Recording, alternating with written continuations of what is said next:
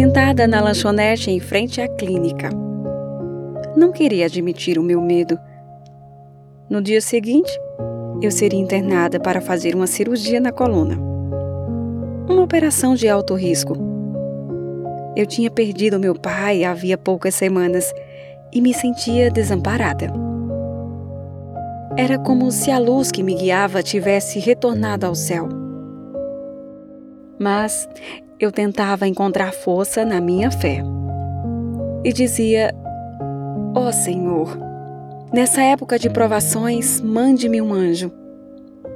Quando me preparava para sair, vi uma senhora idosa se dirigindo vagarosamente para o caixa.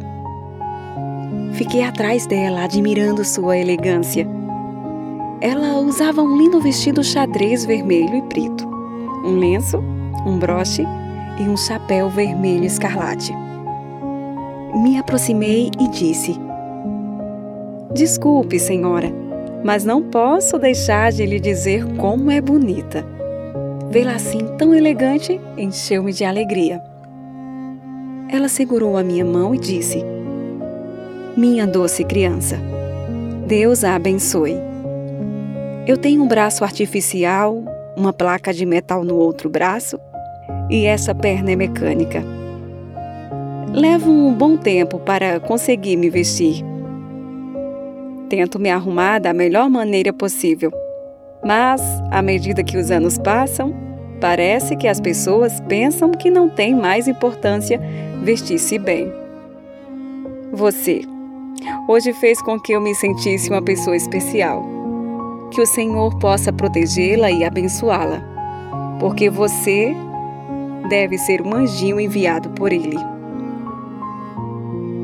A senhora se foi sem que eu conseguisse dizer uma só palavra. Ela tocou a minha alma de tal forma que só podia ser um anjo que eu pedira a Deus. Um anjo de chapéu vermelho. História real de Tammy Fox.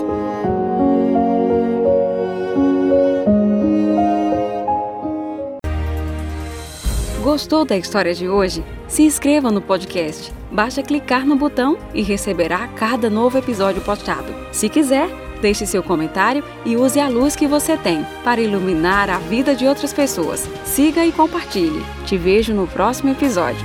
Grande abraço!